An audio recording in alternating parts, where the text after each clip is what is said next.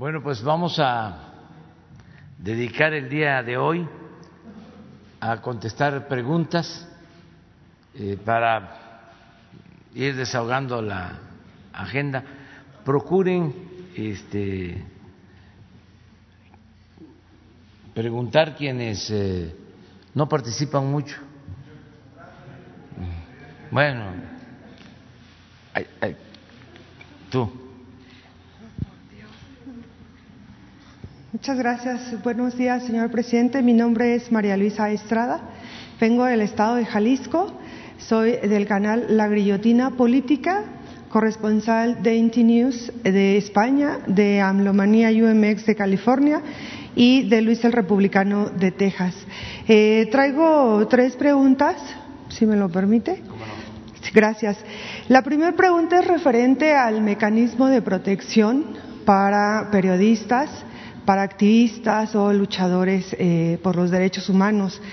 Eh, la situación es de que, no sé si usted recuerda el caso de la periodista Patricia, que se lo expuso el año pasado en Tepic, Nayarit, por la disputa de unos terrenos en Bahía de Banderas, que incluso esa disputa de estos terrenos ha provocado desapariciones y decesos de varias familias.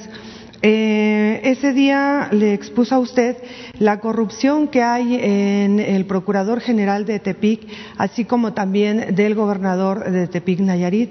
Resulta que a partir de esa denuncia, el gobierno federal le da la protección del mecanismo, pero el 11 de agosto del 2020 es detenida la compañera Patricia Aguilar eh, Romano junto con uno de sus escoltas que lleva por nombre Candelario N fueron detenidos a las once y media de la noche con un fuerte operativo ordenado por el gobernador de Tepic, Nayarit, Antonio Echeverría, y el fiscal general de Nayarit, eh, Petronilo Díaz Ponce, con la orden de aprehensión 113, diagonal 2020, y con la carpeta de investigación 202, diagonal 220. Eh, estos hechos, pues obviamente fueron por represalia a la denuncia que le hizo usted el viernes 12 de julio del 2019. Eh, le menciono, yo he estado investigando ese caso, fui incluso a Tepic Nayarit y literal tal cual se lo digo, señor presidente, yo tuve que salir del Estado porque me ordenaron que saliera del Estado. En la carpeta de investigación la tienen en resguardo el fiscal general, el señor Petronilo, no suelta información sobre el caso. La compañera la tienen incomunicada, la tienen en el penal de Tepic. Eh, este es un caso también sin mencionar que el joven Alexander Vladimir López Rodríguez hasta el día de hoy no ha aparecido. El otro caso es el caso del activista Mario Rafael Soto, quien fue ultimado el día 4 de octubre a las 15, 18 horas en Tijuana, siendo que pues eh, el activista ya había tenido un atentado el 9 de septiembre ah, a petición del colectivo Yo sí soy periodista, que le exigieron a Rosario Piedra que le retirara la protección al activista. El día 30 de septiembre se la retiran, cuatro días después al compañero eh, lo ultiman. Eh, la última entrevista la dio ese mismo día, 30 minutos antes eh, de que a, él lo rafallaran en su coche. A pesar de que él estuvo pidiendo ayuda, no fue escuchado y el día de hoy pues ya no está el compañero Mario Rafael Soto, esto fue en Tijuana. Incluso este, el gobernador de Baja California salió a dar un comunicado él revela el audio del compañero activista 30 minutos antes de que lo asesinaran y donde le pide al alcalde de Tijuana, Arturo González Cruz, y al secretario de Seguridad Pública de Tijuana, Jorge Ayón Monsalváez, que, se pues, retiraran de los cargos para evitar conflicto de intereses. Esta situación se vino porque el activista denunció que eh, pues habían incautado 600 kilogramos de, droga y pues el alcalde y el secretario de Tijuana no lo reportaron. El activista descubre que ellos habían comercializado con ellos y de ahí pues El 4 de octubre lo asesinaron. Eh, también está, por mencionar el último caso, de eh, la activista Susana Prieto, que incluso ya ha hablado con usted, en donde usted eh, le pide a la secretaria de Gobernación, Olga Sánchez Cordero, que le brindara todas las garantías. Al día de hoy, eh, pues ni siquiera ha existido el acercamiento de la secretaria de Gobernación hacia la activista.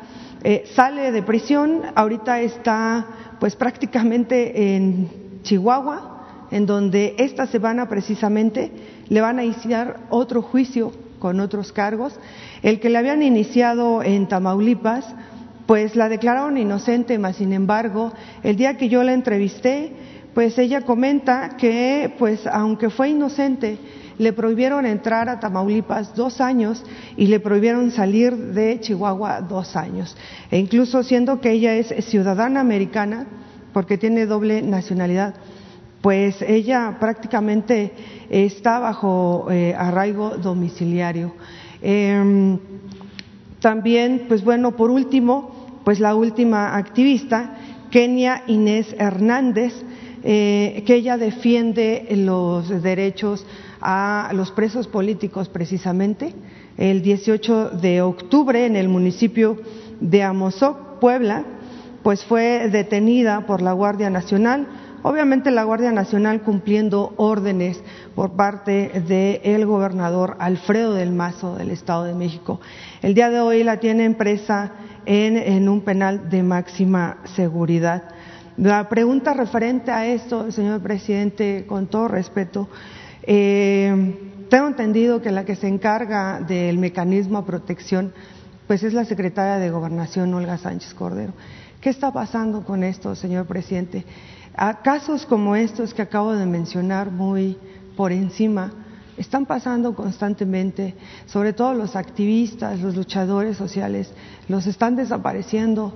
Tan solo el caso de la regidora en mi estado, en Cihuatlán, hasta el día de hoy no aparece. El fiscal general de Jalisco salió a declarar que la familia no quiere levantar las denuncias correspondientes pero la familia no quiere hacer eso porque están amenazados. En Jalisco nos están desapareciendo, señor presidente. También está el caso emblemático del activista Jesús Torres del Estado, que hasta el día de hoy es perseguido político por el gobernador Enrique Alfaro. En, en Jalisco vamos en aumento en feminicidios. La semana pasada, en menos de 72 horas, se perpetraron siete feminicidios.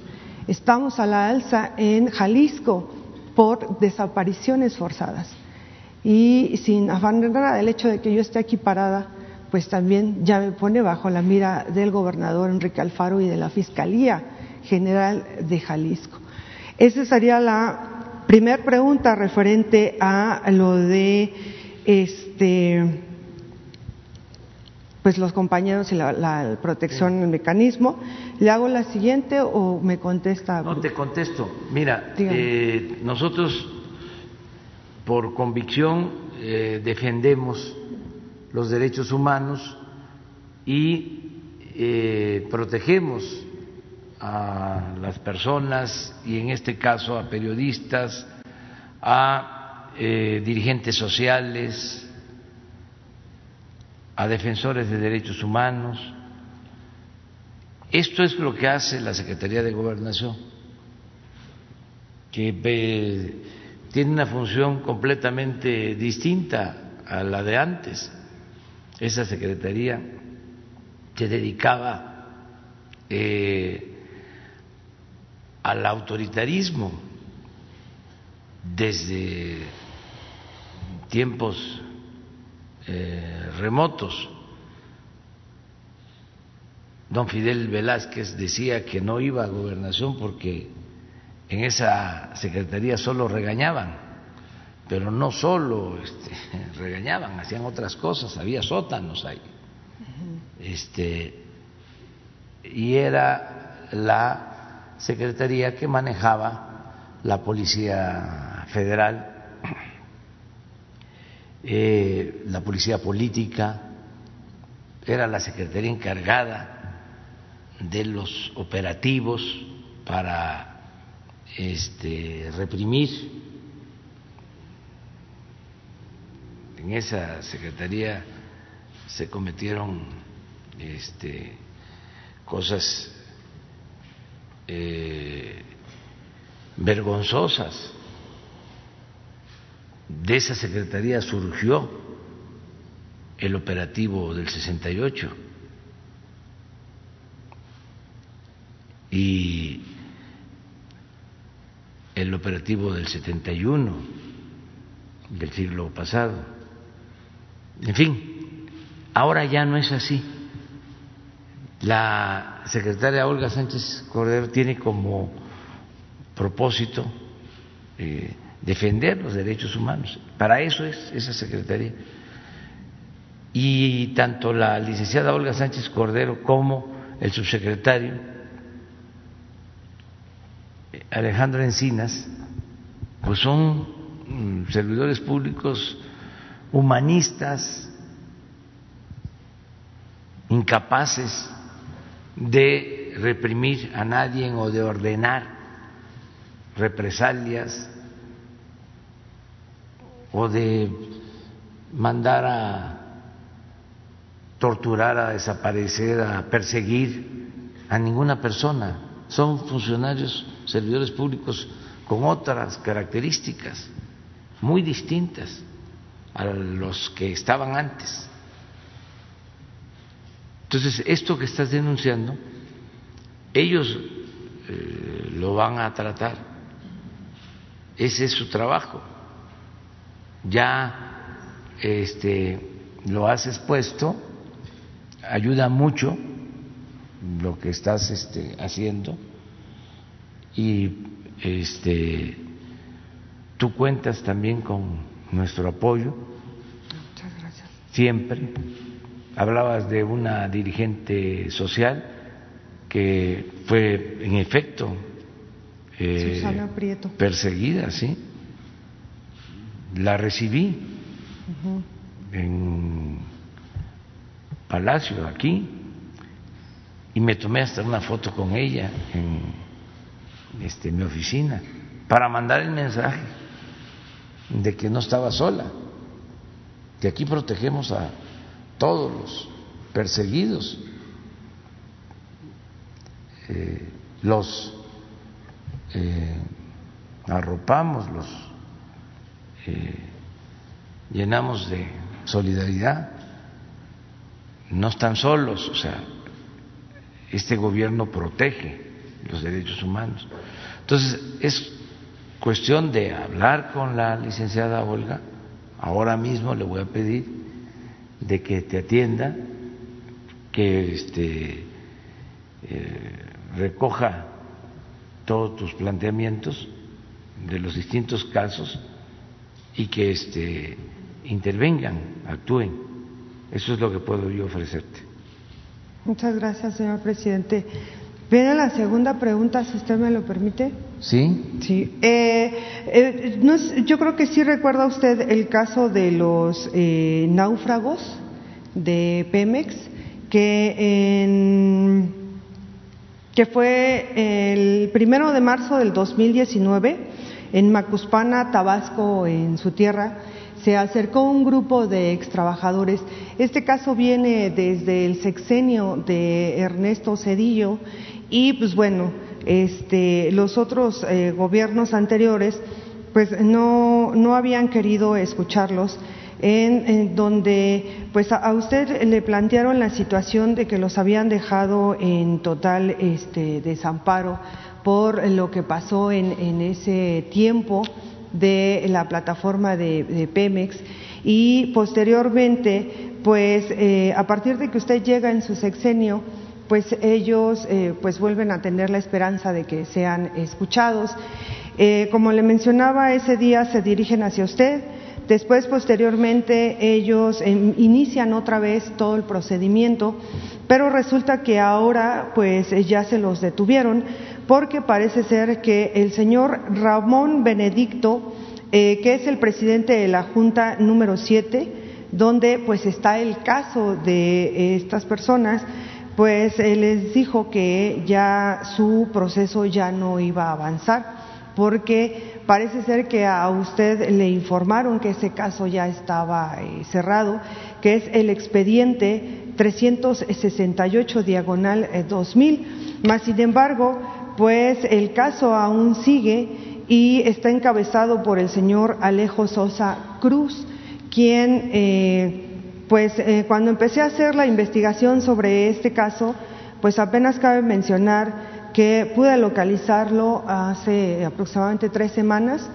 y pues eh, traigo información como del expediente que quisieron sepultar, así como también eh, testimonios y una carta que es eh, dirigida a usted, si usted me lo permite entregárselo.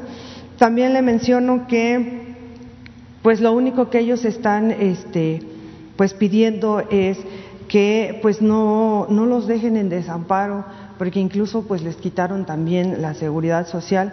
Por ese incidente pues más de 187 personas pues eh, quedaron muchos de ellos en condiciones ya no este, favorables para eh, trabajar y este y pues la otra que también pues informarle que pues el caso no ha sido cerrado como se lo hicieron saber a usted y pues en, en esa parte sería saber ¿Qué les menciona usted a, pues a estas 187 personas de este caso de los náufragos?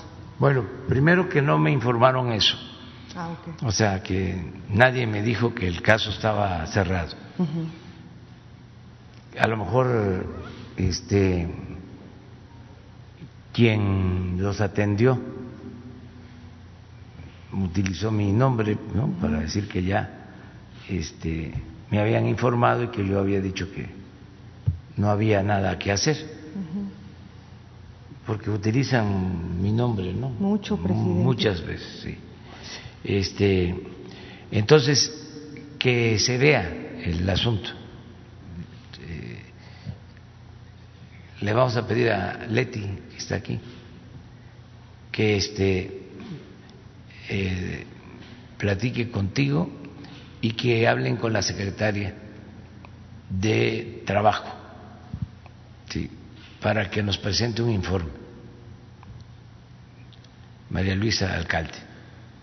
Y ver si en efecto está resuelto o no, si es un expediente abierto y se tiene que este, hacer justicia.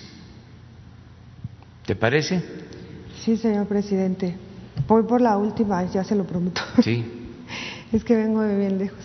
Este, hay un caso también que creo que se está dejando pasar, lo que es lo del gremio camionero, eh, la manera que están explotando a todos los agremiados camioneros, ya sea transporte de carga o carga pesada, en donde la mayor parte de los accidentes que se presenta en carretera pues es porque los choferes eh, o se quedan dormidos o eh, van pues ya bajo los efectos de algún estupefaciente. Pero ¿por qué está pasando esto, señor presidente? Porque muchas empresas, que incluso también traigo pruebas, traigo testimonios, eh, los obligan incluso hasta consumir drogas para rendir más tiempo y para cubrir más horas o incluso pues eh, les ponen horas estipuladas para que puedan eh, cumplir con las entregas y otra de las cosas que en el caso de que si llegaran a tener un accidente las empresas no los respaldan ellos tienen que cubrir los gastos y la otra todo lo que es diésel, el, este, el mantenimiento de las unidades, si ellos quieren continuar trabajando, tienen que cubrir estos gastos. Y la otra, pues que ante la seguridad social, pues los declaran con el mínimo y no realmente con eh, lo que ganan. Y la otra, que hay muchas empresas del el gremio camionero, digo, no menciono ninguna para no estigmatizarlas, pero sí son bastantes. Eh, pues incluso hay veces que ni se dan cuenta que cuando llega el fin de año o a mediados de año los dan de baja y los vuelven a reinstalar un mes después. Y todos estos casos, pues llega un punto en que también pues el, gremio camionero pues está pidiendo su ayuda.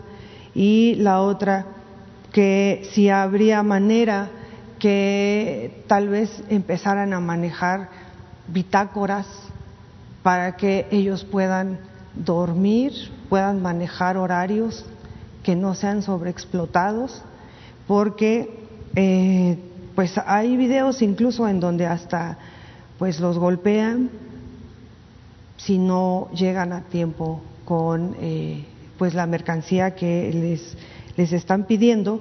Y en el caso del transporte de pasaje eh, de igual forma hay choferes y hay testimonios que, de choferes que hasta se avientan dos días y medio o hasta tres días manejando sin contar pues las vidas que traen bajo su responsabilidad.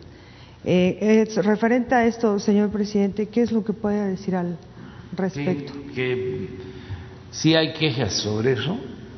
Eh, vamos a encargarle una propuesta al subsecretario de Seguridad Pública, Ricardo Mejía, porque él ve todo lo que tiene que ver con el transporte, con los robos en carretera, tiene vinculación con los eh, dueños de las líneas de transporte de carga.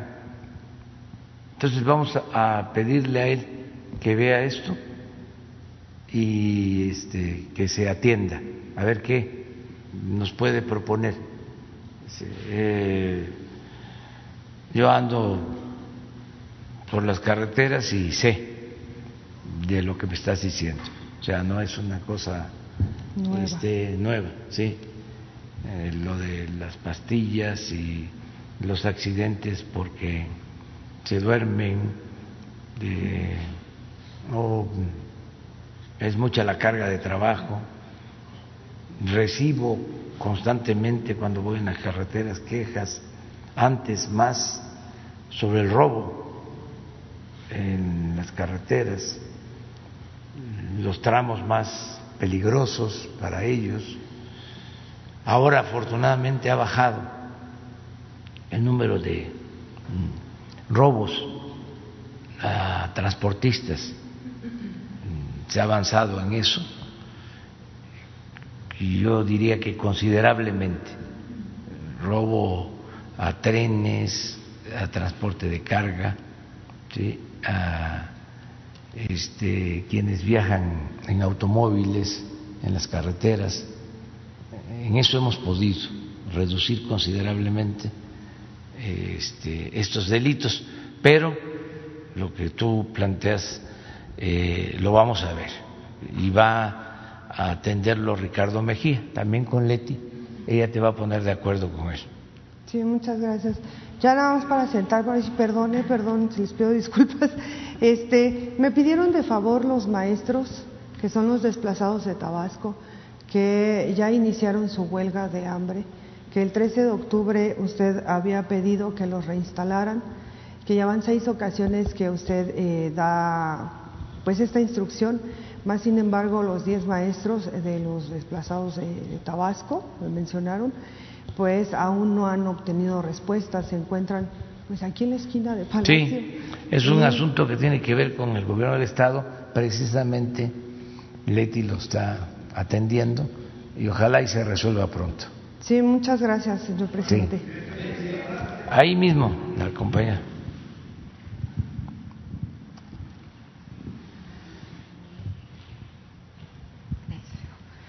Buenos días, presidente. Yo quisiera preguntarle sobre el planteamiento que se hacía ayer sobre la desaparición o, reforma al outsourcing, a esta figura de contratación, que si bien, bueno, pues ha dado señales en muchas ocasiones de tener en condiciones infrahumanas a los trabajadores, ¿no sería mejor buscar, pues, de poner reglas eh, más allá de desaparecer la figura? Porque bueno, pues aunque se plantea que habría una recuperación por lo menos de 21 mil millones de pesos, esta evasión que se hace, también al mismo tiempo serían eh, seis mil empresas y estas, bueno, pues en consecuencia, pues también el número de trabajadores. ¿No será una eh, posibilidad mejor eh, buscar su regulación que desaparecer esta figura?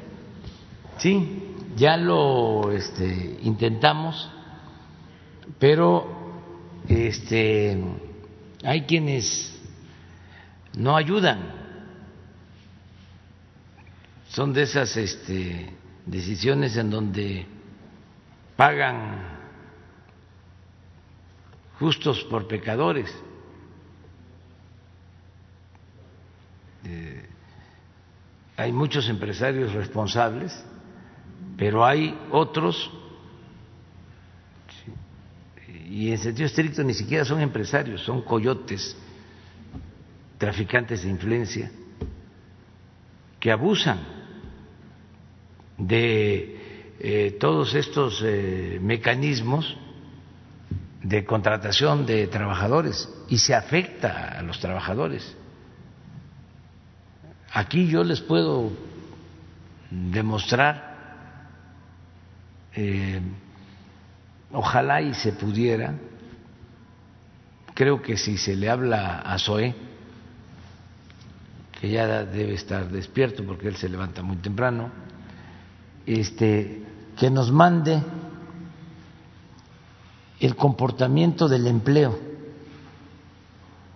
en el Seguro Social. Cómo se comporta mm, de dos o tres años o de cinco años para acá, para que no eh, se piense que es algo nuevo.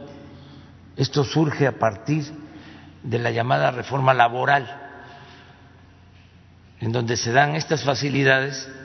Acuérdense que se permitió hasta la contratación por horas, sin prestaciones para los trabajadores, se abusó, son las llamadas reformas estructurales que no se hicieron pensando en beneficiar a los trabajadores, no se hicieron pensando en beneficiar al pueblo, se hicieron pensando en beneficiar a un grupo,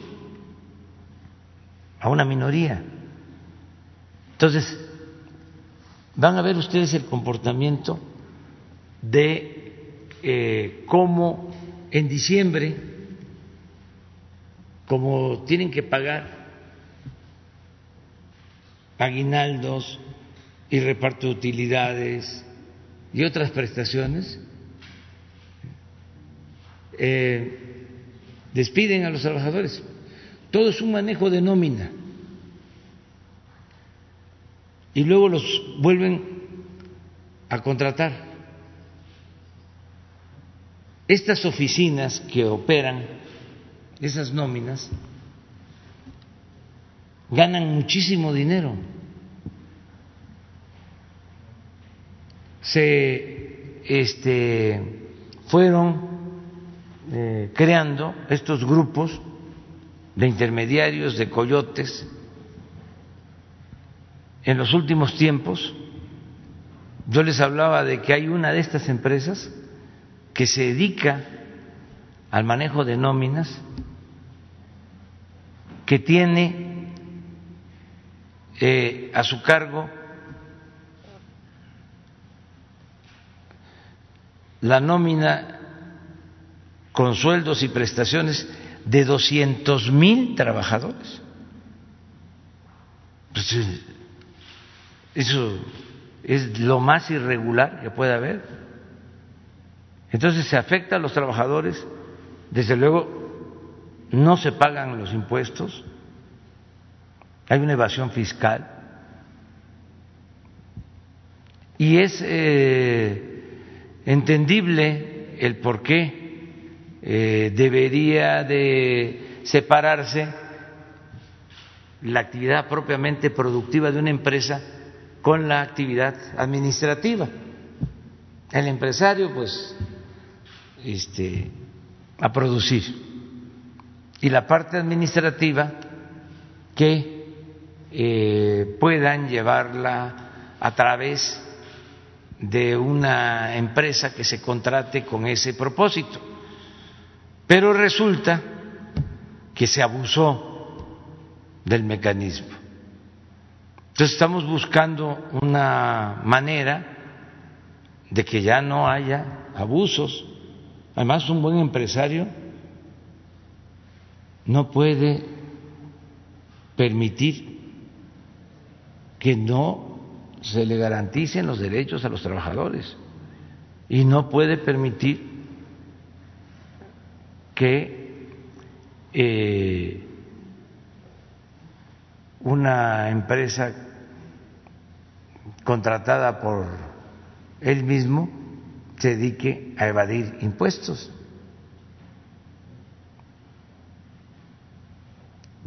Entonces, muchas veces eh, los empresarios ni siquiera saben cómo operan estas empresas. Ahora con la pandemia, eh, de repente eh, dan de baja a miles de trabajadores las grandes empresas. Cuando empezó la pandemia empezaron a manifestarse muchos trabajadores que los estaban despidiendo sin eh, reconocerles ningún derecho. Y no era propiamente una empresa, no voy a hablar aquí de las franquicias, pues no tiene sentido hacerlo, sino eran estas oficinas que hay, estos despachos con ese propósito. Esto va también de la mano de la facturación falsa, de las facturas falsas. Entonces queremos poner orden. Pero sería desapareciendo la figura o regulándola. Es lo que, vamos a ver, porque no queremos que este, se haga una reforma este, que puedan mm, burlar de nuevo. Se supone que en apego estricto a la ley del trabajo,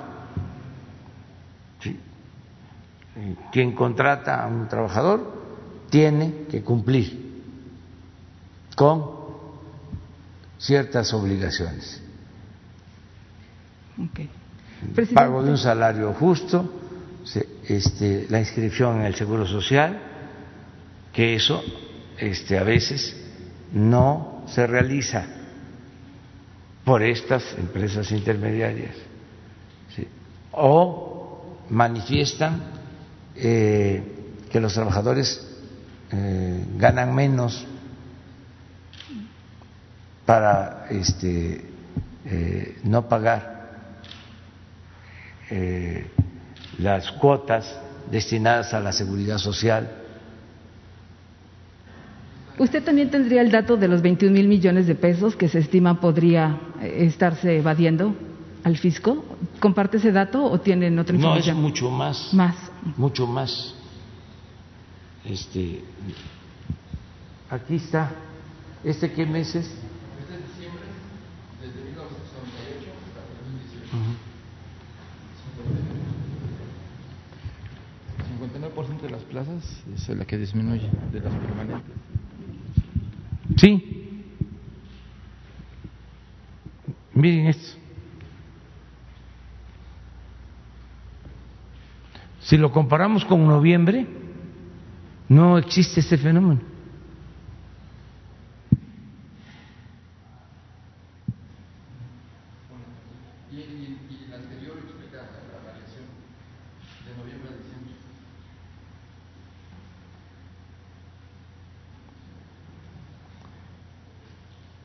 Entonces, esto es lo que queremos evitar. Pero en, a ver, la otra es más clara, la anterior.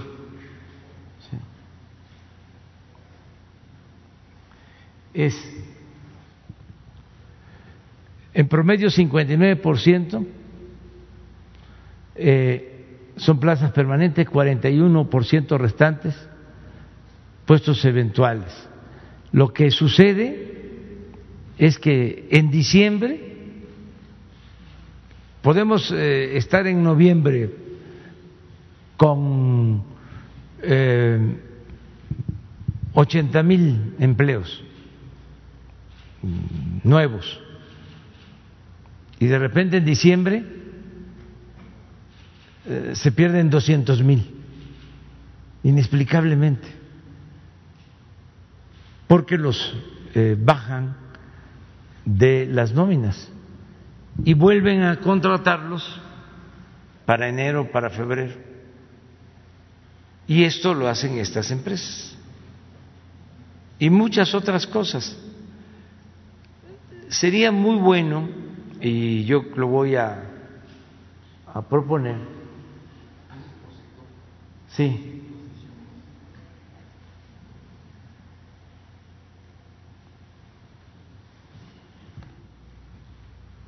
Esta es la disminución.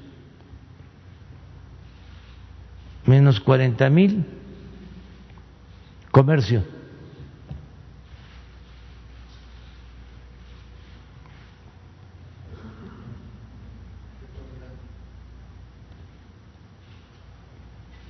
Servicio para empresas, menos 58 mil.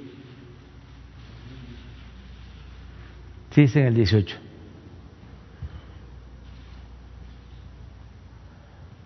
Transformación, menos 100 mil.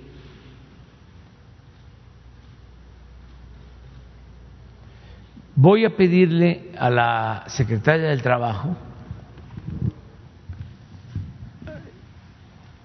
al procurador fiscal,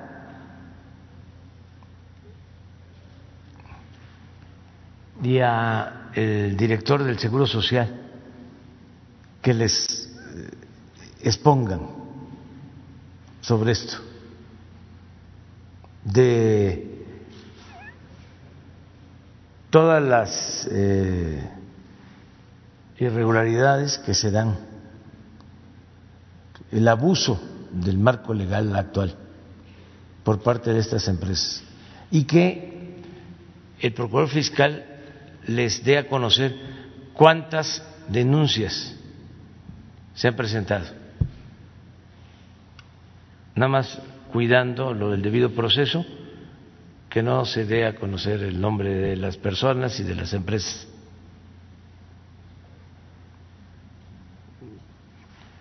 También le voy a pedir que esté la directora del SAT.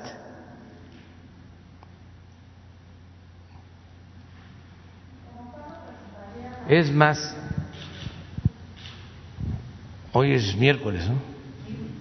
El viernes el viernes hablamos del tema. Muy bien. Porque eh, no queremos este es que se habla de la afectación laboral, ¿no? Sí. Vaya a generar todo un movimiento, claro, que no les va a gustar a los factureros, a los que han abusado de este mecanismo. Pero si se explica el por qué, la gente va a saber. Este, y eh, al conocerse cómo está la situación, se explica el problema y vamos a presentar eh, la solución.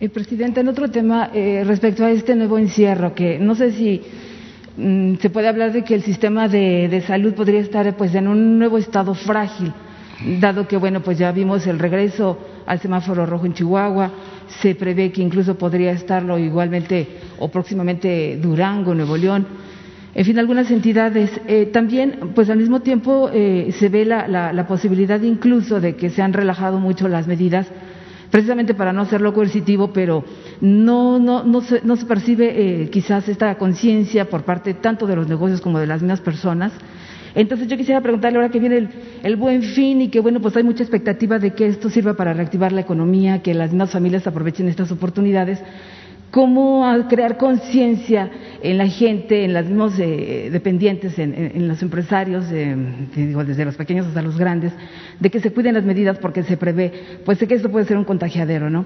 Y también considerando que las mismas empresas en muchas ocasiones pues han tenido que invertir para este regreso a la nueva normalidad. Se habla, por ejemplo, en las industrias de, Monterrey o en, Nuevo León, que en promedio este, estas grandes eh, o medianas invierten hasta cinco mil pesos en el regreso a los trabajadores, que es pues dotarlos de exámenes este, médicos, las condiciones laborales, el gel, todo esto que se ha tenido que implementar, también representa un costo para ellas, incluso industrias como las mineras que llevan, decían, gastados 22 millones en este momento. Entonces, todo, es todo un círculo y una parte en la que pues no, no se quiere usar la coerción, eh, la, fuerza, sin embargo, pues eh, este, este regreso al encierro, pues también pues da miedo a la economía y también para la, la salud. ¿Qué plan tendría el gobierno para pensar en esta conciencia, no? Bueno, eh, seguimos eh, llamando a que nos cuidemos, que se mantenga la sana distancia, que no haya eh, aglomeraciones, que nos estemos protegiendo. Eso es lo más importante el aseo personal, la sana distancia, que nosotros nos cuidemos, que actuemos con libertad y que al mismo tiempo eh, seamos responsables, como ha sucedido en el país. Y no utilizar medidas coercitivas. Es que mm, no se resuelve con eso. Eso, este, lo que este, expresa es un afán autoritario de la autoridad del, gobierno, con todo respeto a quienes optan por eso. Pero toque de queda eh, eh, no es una eh, em, actitud de confianza hacia la gente, es ponerse por encima como autoridad y ver a los ciudadanos como menores de edad, como, como que no entienden y como que este, ni modo, solo es a fuerza. No, no. Yo lamento que eso se esté aplicando en Europa. Ni en los peores momentos de Europa habían esos toques de queda, todas esas medidas. Claro que para un conservador eso es, para decirlo coloquialmente, con todo respeto a los maestros del lenguaje, es mole de olla, que eso les encanta les fascina todo lo que es mano dura, dictadura. Y si no la mano dura, la mano blanda, pero autoridad. No, confiar en la gente. Nuestro pueblo es obediente, responsable, consciente, un pueblo que fue capaz de decir basta a la corrupción y a la antidemocracia, y que es ejemplo a nivel mundial. Además, en la primera etapa de la pandemia llamamos a que todo el mundo se guardara y este se cuidara en las casas y que nos cuidáramos y que los adultos mayores cuidaran eh, a sus familiares y que los familiares cuidaran a los adultos mayores. Y así fue, sin medidas coercitivas. Y bajamos completamente el nivel de la eh, pandemia, número de contagios, y eso nos permitió eh, levantar todo el sistema de salud, eh, abrir hospitales, em, tener camas, reconvertir hospitales para atención a COVID, adquirir equipo, capacitar a médicos generales,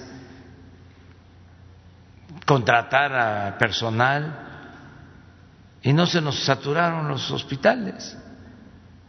Y vaya que nos dejaron un sistema de salud eh, tirado, eh, con obras inconclusas. Y salimos adelante, nos dio tiempo la actitud de la gente para tener este, disponibilidad y atender a pacientes. Entonces,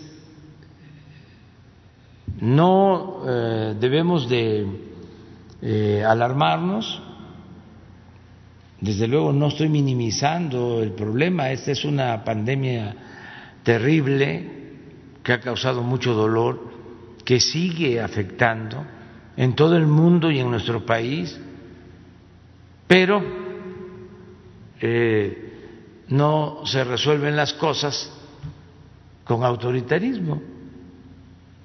Nada por la fuerza, todo por la razón y el derecho. En el caso de los estados donde ha habido un incremento de contagios que no necesariamente de defunciones. Esto hay que aclararlo, porque en la evaluación que llevamos a cabo todos los lunes, sí hay estados, Chihuahua, por ejemplo, que tiene 70-75% de su capacidad hospitalaria ocupada y se está reforzando. Pero si vemos eh, la gráfica de Chihuahua, sí hay un incremento en casos, pero no necesariamente, y eso este, debe de tomarse en cuenta, de pérdidas de vidas humanas, porque ya ha mejorado mucho la atención. Acuérdense que este virus era y sigue siendo totalmente desconocido, nuevo, eh, no hay eh, medicamentos, no hay vacuna. Entonces, nuestros médicos mm, han ido perfeccionando la atención a los enfermos, la misma gente eh, ha ido tomando conciencia había quienes antes decían, no voy a ir al hospital. Es más, no quiero ir al hospital porque si voy al hospital ahí me puedo infectar. Había esa creencia. Bueno, poco a poco eso ha ido cambiando y la misma gente ya está eh, asistiendo al hospital. Con anticipación, porque eso también es muy importante, que cuando ya este, se tiene el padecimiento, de inmediato al hospital, no quedarse, porque eh, si se llega tarde ya es más difícil. Bueno, pero todo esto eh, lo ha ido este, asimilando la gente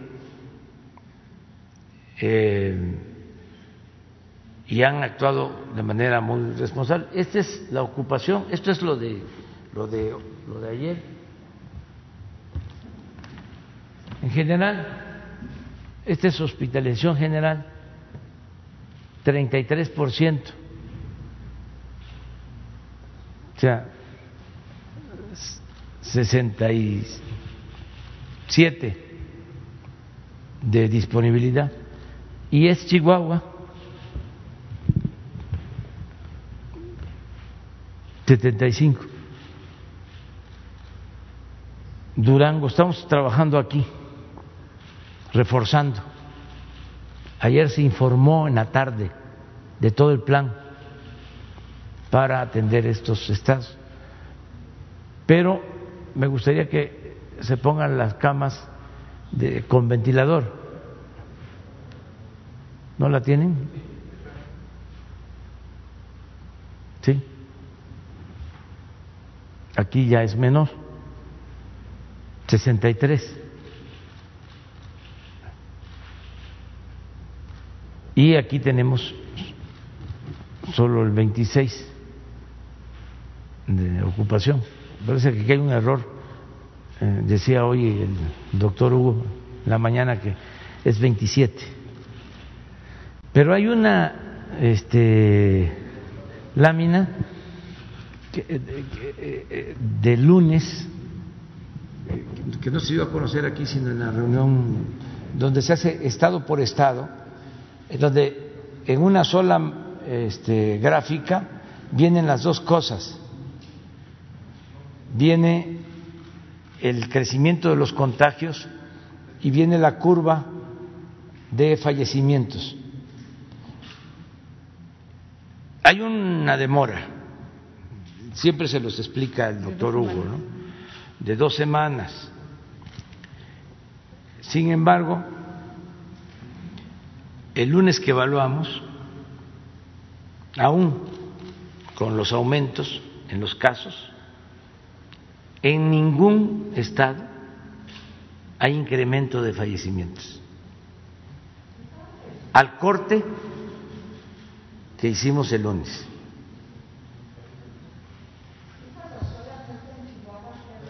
Ahora la vemos, la lámina de lunes, porque tenemos una reunión en general. Miren, este es igual.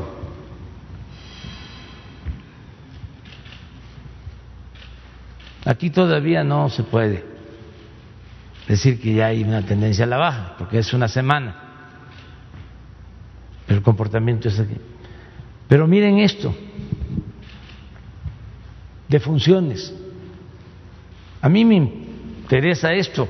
Un médico, un especialista dice, bueno, si hay más contagio, es muy probable que aumente el número de fallecimientos. A lo mejor va a llevar tiempo, pero van a perder la vida más personas. Pero miren esto, estamos en el caso eh, más grave, vamos a decir. Estos fallecidos.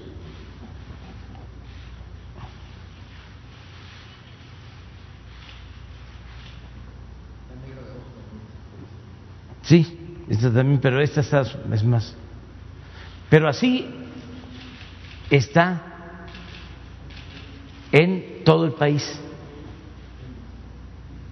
No sabemos, porque aquí estamos hablando de la semana 42 y siempre hay, pero esta es la evaluación de lunes, de antier, en la noche.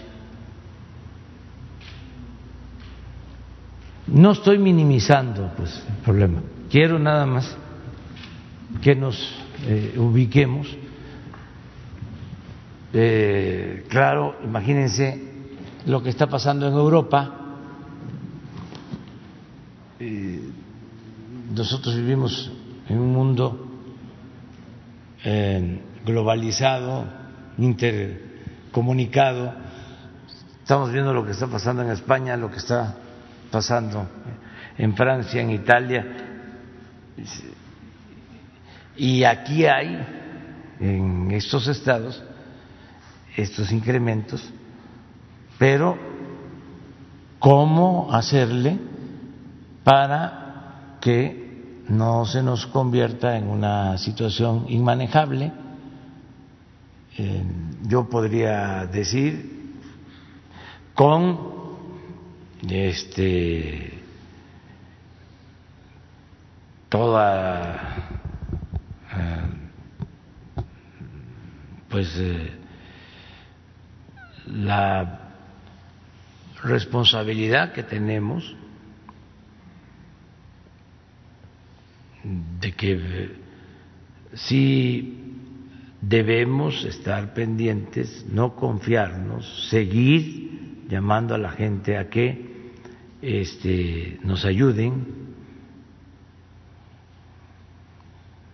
Pero si me preguntan a mí, eh, como presidente, si estoy preocupado, sí, sí estoy preocupado. Claro, estoy más eh, ocupado. Y es que, presidente, se está dando también el, dar positivo nuevamente. O sea, tenemos incluso hasta compañeros que, que han dado otra vez positivo precisamente algo que creían haber ya superado. Entonces, esto, bueno, pues finalmente se genera. Eso no es este, muy común. Pero, eso sería bueno que se le preguntara al doctor hoy en la tarde. O sea, de que lo que estás planteando es de que al que le dio, este, le está repitiendo. ¿A eso es a lo que te refieres? Sí, es que dice que son cinco cepas o no sé cuántas cepas son y, que, en ocasiones les está dando. Eso yo no lo he este, eh, constatado.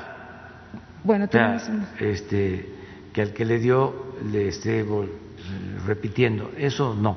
Pero que el doctor mejor nos los explique hoy en la tarde. Les decía que mi mayor preocupación fue al principio, en marzo, abril. Imagínense, acabo yo de terminar un recorrido este, por 80 hospitales y había constatado el abandono. No se me va a olvidar que hay tres hospitales de el IMSS Bienestar en Yucatán, pero esto aplica en todo el país. Y en ninguno de los tres había pediatra. Y son hospitales de atención materno-infantil, básicamente, pues. y no había pediatra. Entonces, y no había eh, rayos X en la mayoría y no estaban completos los turnos. Había un especialista para este pues ni siquiera para las 24 horas porque terminaba su turno y ya no había atención de esa especialidad. Entonces acababa yo de hacer ese recorrido de ver todo el tiradero de hospitales, de obras inconclusas. Entonces nos viene esto y hasta con anticipación. Yo creo que hasta se sorprendió el general secretario el secretario de Marina, el almirante Ojeda, porque a los dos les pedí apoyo. Dije, ya prepárense, porque ustedes van a, a trabajar en la reconversión. Vamos a terminar pronto hospitales. Recuerdo que le dije al general Sandoval, presénteme con urgencia para mañana el presupuesto que se requiere de, eh, apoyo a eh, los médicos militares para que se hagan cargo de la reconversión de 30 hospitales para COVID. Y me entregó de presupuesto 5 mil millones. Y e, ese mismo día le pedí a Arturo Herrera, secretario de Hacienda, entréguele los 5 mil millones a la defensa pero hoy, en 24 horas. Imagínense para la burocracia que hay. pues no salió en 24 horas, pero salió al día siguiente. Y se entregaron los 5 mil millones y a partir de ahí a instalar camas y a comprar ventiladores. Ese momento era, fue el más difícil. Me acuerdo que estaba yo en Tijuana, mm, ahí está en mi face, hice un llamado al pueblo de México para decir es grave esta situación y eh, ayúdennos, ayúdennos, este, vamos a guardarnos y hasta la fecha la gente está eh, apoyando. Entonces, ahí vamos a seguir este, ayudando en todo Nada más una que igual puede quedarse para después. Respecto a esta propuesta del INE, de, ya bajó de dos mil millones a mil quinientos la consulta ciudadana para enjuiciar a los expresidentes. Usted hablaba hace unos días de ver la posibilidad de pedir la ayuda de finalmente simpatizantes, eh, en fin, para ahorrar eh, que si lo va a ver en algún momento ya cercano, si puede prosperar, si coincide que estos mil quinientos pueden ser más accesibles que los dos mil, no sé pues este, hay que esperar un poco más porque ¿cuándo es que eh, dijeron que eran dos mil? Hace como tres meses, ¿no?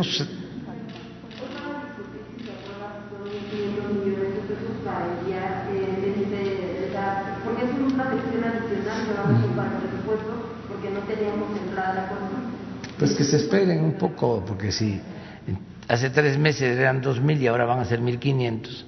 Si nos esperamos tres meses más, ya van a ser mil, ¿no? Y tres meses y pueden ser quinientos.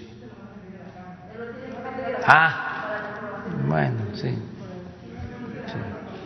Pero este, yo creo que sí se resuelve.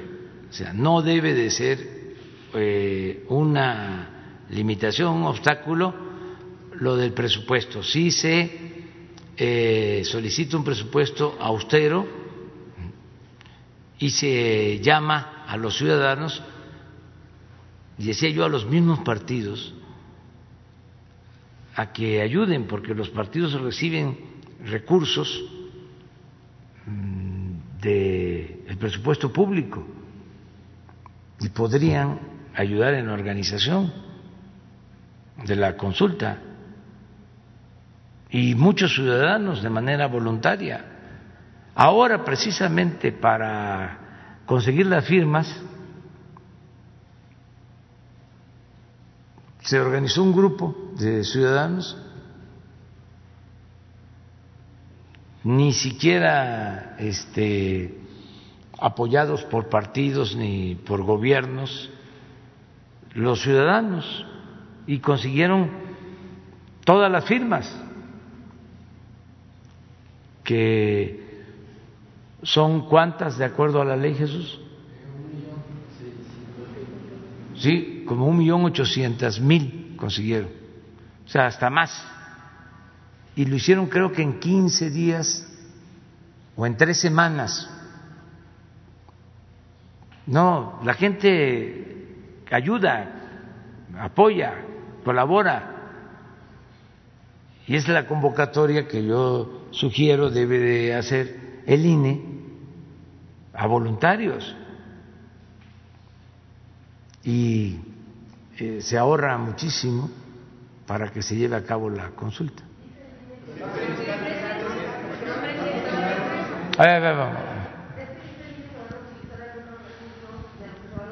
Para la elección de junio.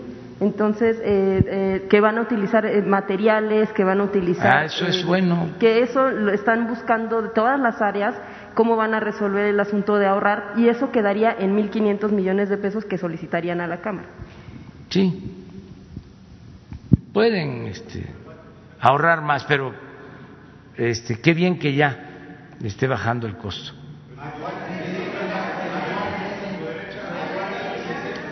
Allá. Y luego tú, ya. Y luego dos mujeres, ya. Isabel y la compañera, ya.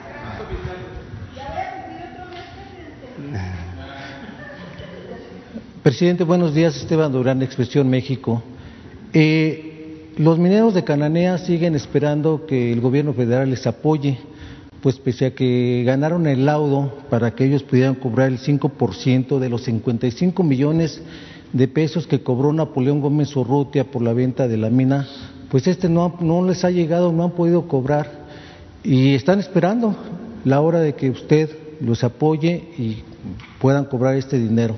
Repito que son 55 millones de dólares que se vendió la minera eh, allá en Cananea por parte de Napoleón Gómez Urrutia y que sigue utilizando. Sí, estamos eh, atendiendo este asunto. Eh, se ha ido avanzando, buscando acuerdos entre la empresa, el sindicato y también otros sindicatos. Ustedes saben que es un conflicto que se originó desde hace algunos años, se produjo mucha confrontación, se hicieron daño las partes, unos resultaron más dañados que otros, y hay muchos expedientes abiertos. Es eh, Cananea, es eh, la contaminación del río Sonora, son las minas de Guerrero, Tasco, bueno, muchas este, em, denuncias. Entonces estamos buscando ir resolviendo. Estamos, por ejemplo, buscando resolver ya lo de Tasco, que es una mina que lleva años ahí, de los trabajadores este, despedidos. Bueno, estamos empezando a, a resolver lo de pasta de conchos, muchos temas, pero no los hemos dejado, o sea, ahí van, y vamos a seguir con eso. Y en el caso de los juicios, la diferencia ahora es que no se permite influyentismo, sino queremos que las autoridades laborales resuelvan e impartan justicia, sin presiones de nadie. Esto en lo laboral y también este, en lo administrativo o penal. Pero estamos optando por buscar la conciliación y ayudar a los trabajadores. Gracias. En otro tema, pese a que ya también desaparecieron los 109 fideicomisos, eh, hay uno que todavía se conserva vigente, eso es en la central de abasto en la Ciudad de México. Es un fideicomiso privado eh, administrado por un funcionario público. Eh, es un fideicomiso que maneja más de dos mil millones de pesos y que es saqueado prácticamente por la misma cantidad. Inclusive se, hubo contratos leoninos en la administración eh, de, Julio César Serna Chávez, prófugo en este momento y muy cercano a, Miguel Ángel Mancera, quien fue jefe de gobierno. En este sentido, ¿qué se va a hacer, presidente? Porque pues sigue habiendo muchas irregularidades, aparte de que es un lugar de extorsiones, de secuestros, de ejecuciones y el peaje pues es eh, bastante considerable dada la cantidad de automovilistas que ingresan y se llevan prácticamente pues todo ese dinero. ¿Qué va a suceder al respecto, presidente? ¿Va a haber alguna solución en este sentido que locatarios ya exigen y se han manifestado al respecto y no ha habido ninguna solución en este sentido? Sí, este es un fideicomiso estatal, vamos a decir, de la ciudad. Tiene que ver con el gobierno de la Ciudad de México eh, estoy seguro que Claudia Sheinbaum va a resolverlo.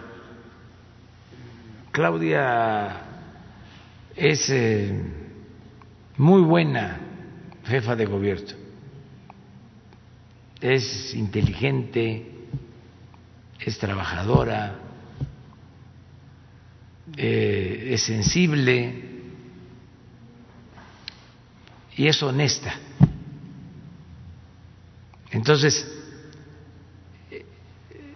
este fideicomiso que viene también de tiempo atrás, eh, estoy seguro que va a ser limpiado y que si hay malos manejos se va a corregir. Doy mi palabra, porque aunque no es federal,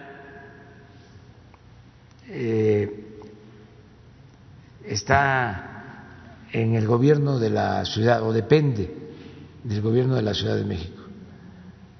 Y es una garantía el que esté ahí como jefa de gobierno Claudia Sheinbaum.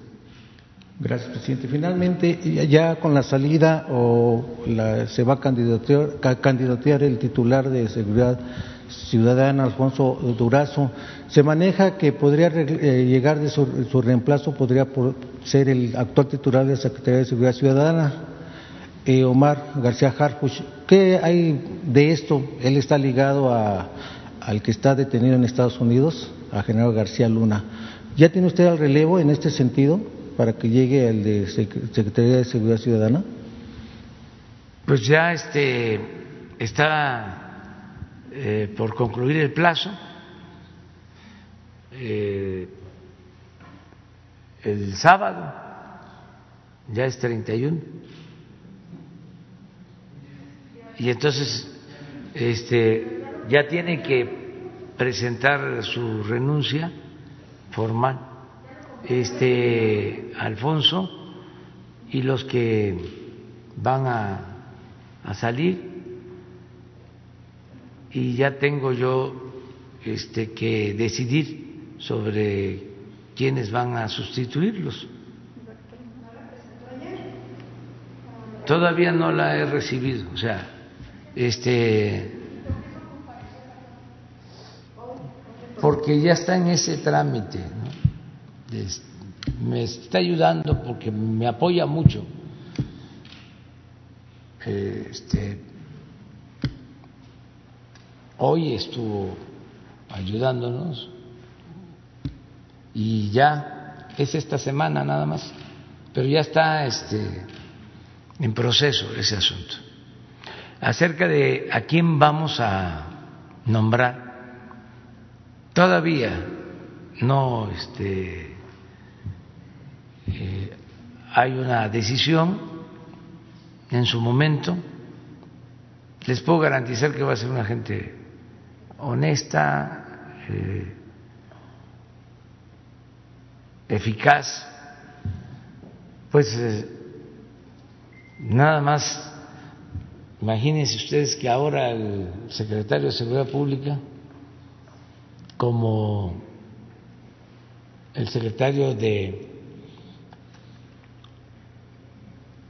Marina, el secretario de la Defensa Nacional, la secretaria de Gobernación, el consejero jurídico se tienen que levantar a las cinco de la mañana. bueno, depende donde vivan, pero tienen que estar al cuarto para las seis, aquí, todos los días. Entonces, primero, este tienen que tomar en cuenta también eso, ¿no? Que hay que levantarse temprano. Este,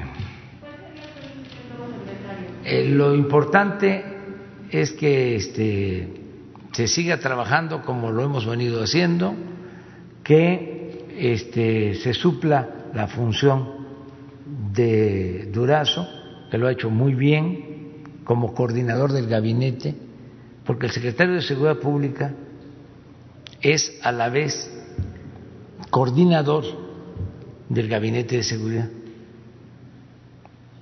O sea, es el que armoniza entre la Secretaría de la Defensa, Guardia Nacional, Secretaría de Marina, gobernación, todo.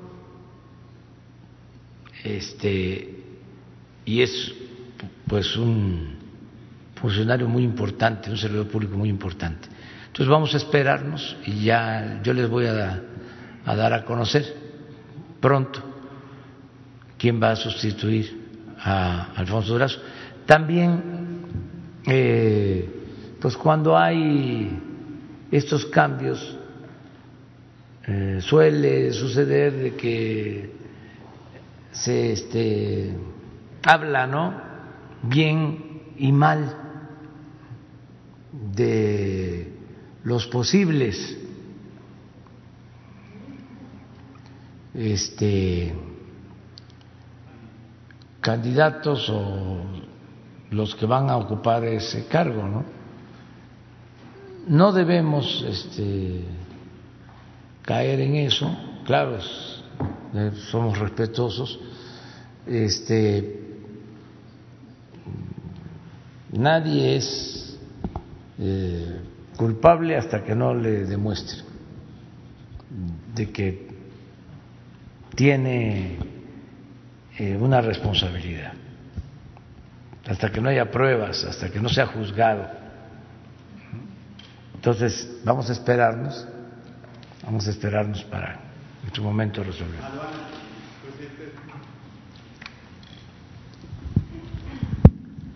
Gracias, presidente, y a la gente que lo ve y lo escucha, buenos días. Eh, presidente, quisiera hacerle tres planteamientos. El primero, quiero saber si eh, Horacio Duarte director de aduanas, ya terminó o ya le reportó a usted eh, con la limpia de los malos, funcionarios de las entradas y salidas eh, eh, internacionales del país. Se lo pregunto porque migrantes temen volverse a encontrar con la corrupción en las aduanas que antes vivían, ya que ya empezaron a llegar a nuestro país por las festividades de Día de Muertos y posteriormente las Navidades y Año Nuevo. Eh, tan solo la semana pasada, en el Aeropuerto Internacional Benito Juárez, detuvieron a una persona, que ahorita le voy a decir el nombre,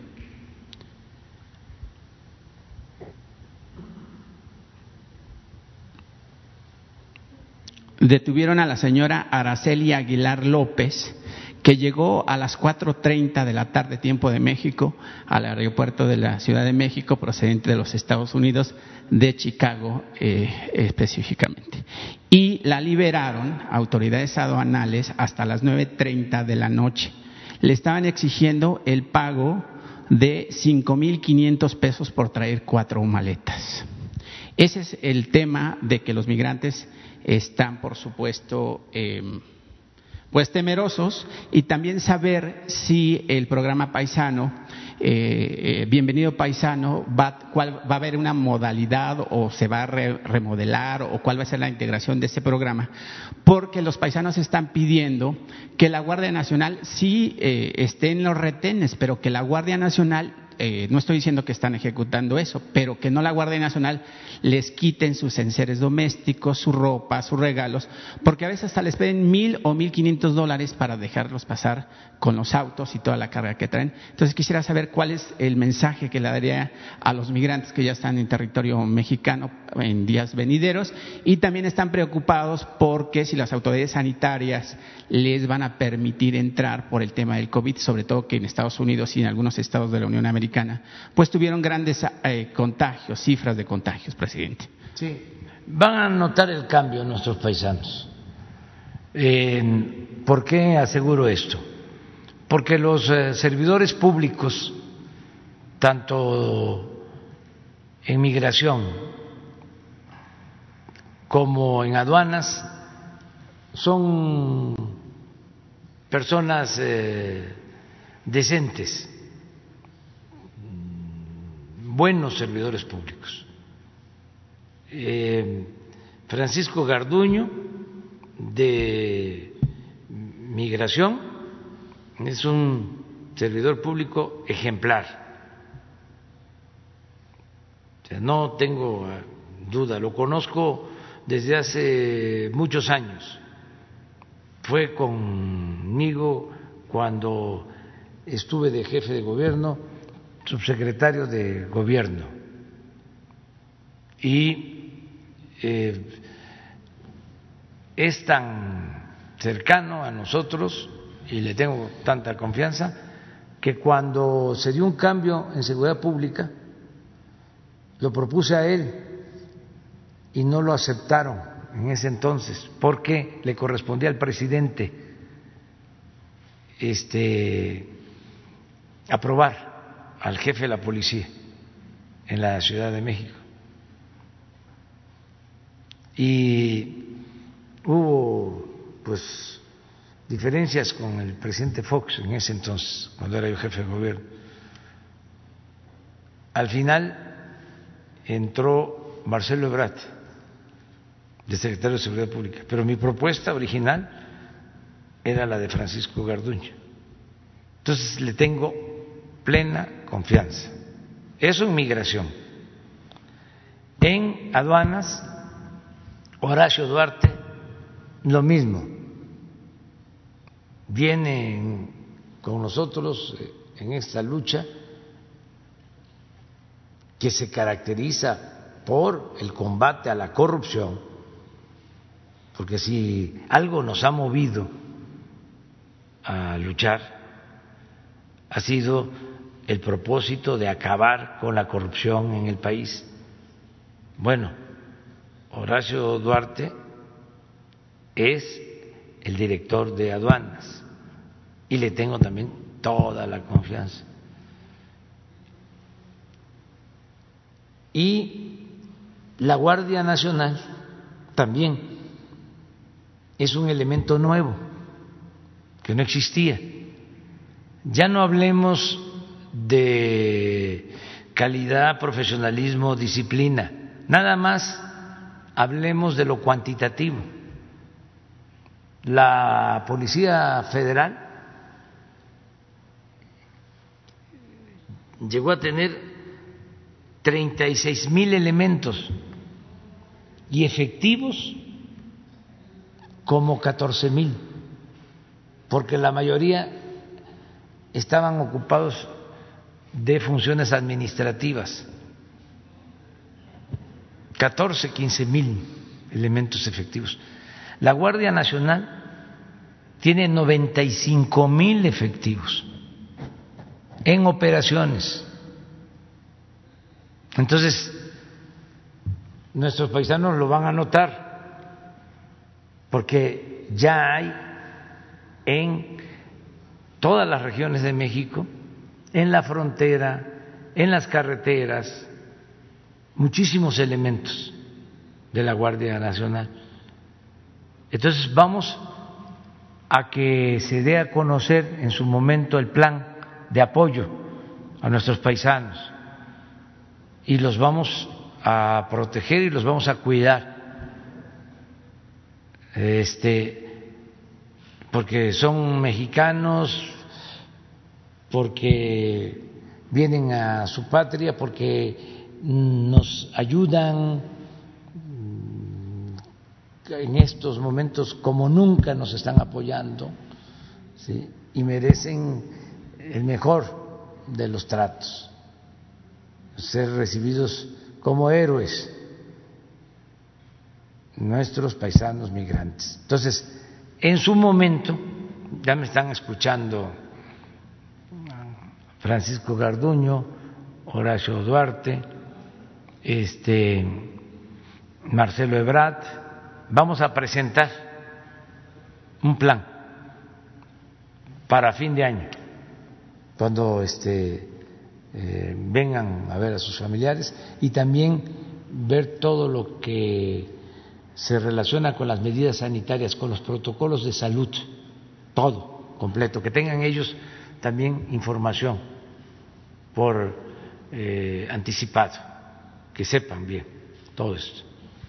Gracias, presidente. Voy a hacer el siguiente planteamiento. Entre el 8 de febrero del 2016 y el 6 de diciembre del 2017, Miquel Arriola, de extracción priista, exdirector del IMSS, en, en, las fechas ya mencionadas, y también aspirante a la jefatura del gobierno de la Ciudad de México, desvió 200 millones de pesos para supuestamente comprar aditamentos médicos y clínicos que serían utilizados en el Hospital Siglo XXI por médicos y pacientes, obviamente.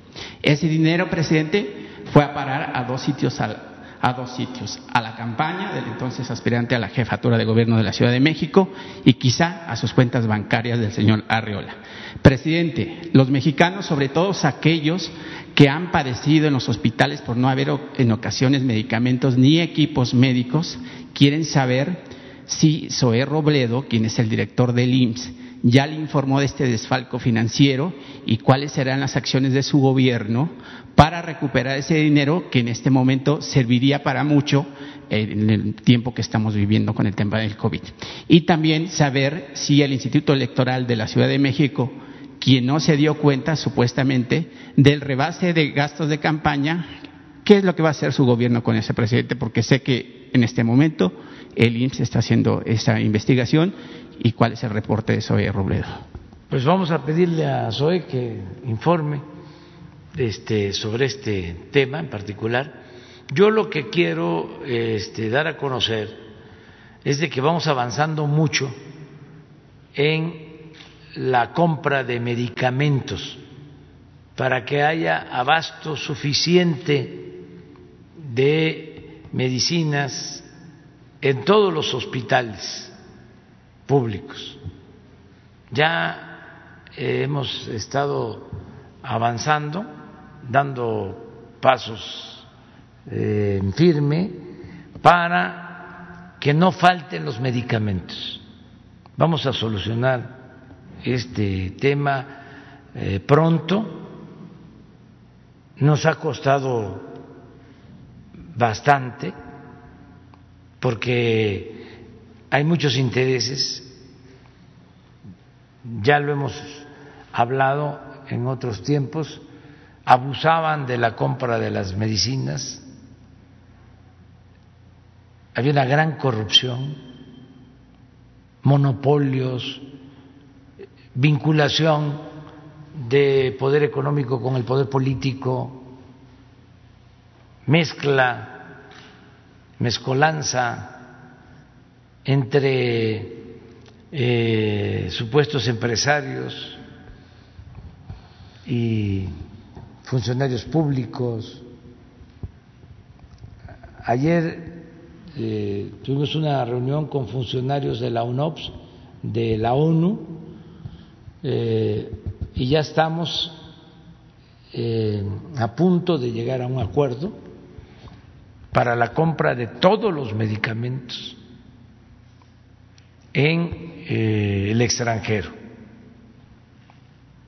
en los países en donde se consigan los mejores precios, la mejor calidad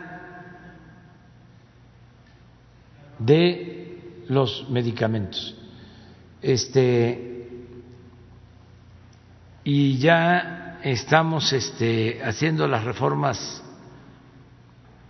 legales porque se protegía a estas empresas que tenían el negocio de la compra de medicamentos, de la venta de medicamentos, se les protegía, no había competencia. Es muy curioso porque siempre hablaban de libre comercio, ¿no? Nada más que en los bueyes del compadre este, cuando no les convenía, actuaban como monopolios. No había libre comercio, no había libre competencia por la corrupción. Entonces, no permitían que vendieran laboratorios, incluso eh, reconocidos mundialmente, por su calidad, no podían vender en México, porque estos grupos pues financiaban campañas políticas, financiaban a políticos, repartían sobornos a todos, digo, a los corruptos, no al pueblo de México, que el pueblo es un pueblo honesto, nuestro pueblo. aunque no les guste a mis eh, adversarios que yo use la expresión pueblo bueno, ¿sí? Pueblo bueno, pueblo noble, pueblo lleno de valores culturales, morales, espirituales. Ese es el pueblo de México. Y entonces como ellos se echaron a perder, ya no les gusta que uno hable del pueblo bueno, les molesta, porque quisieran que todos fueran corruptos. Bueno, afortunadamente la mayoría del pueblo es honesta, es trabajadora y nos costó mucho esto del abasto, pero ya estamos. Es probable que mañana hagamos el anuncio, porque vamos ya a entregar más de 30 mil millones de pesos de anticipos para el abasto de los medicamentos. No van a faltar los medicamentos y gratuitos.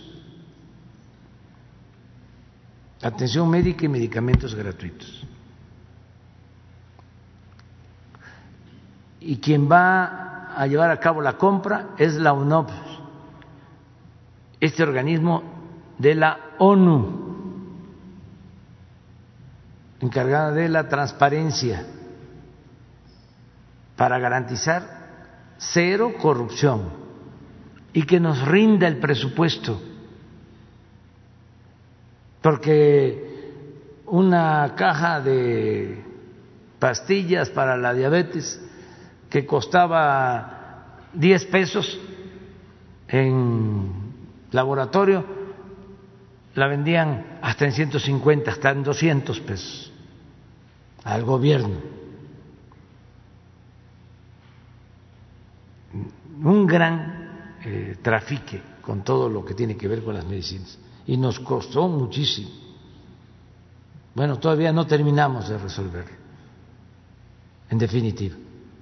Pero es un desafío y van a llegar las medicinas hasta el más apartado pueblo del país. Así como llegan los refrescos, las bebidas este, industrializadas,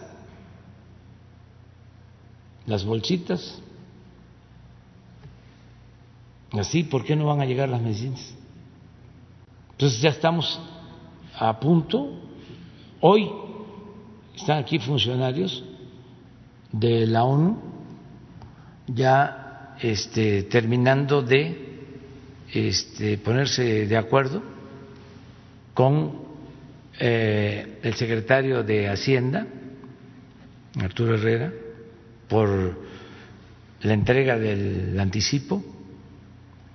Están poniéndose de acuerdo con el doctor Jorge Alcocer, secretario de Salud, para los registros de los medicamentos, porque una de las este, trampas para que no se comprara los medicamentos, aunque fuesen de empresas reconocidas mundialmente, era de que tenía la COFEPRIS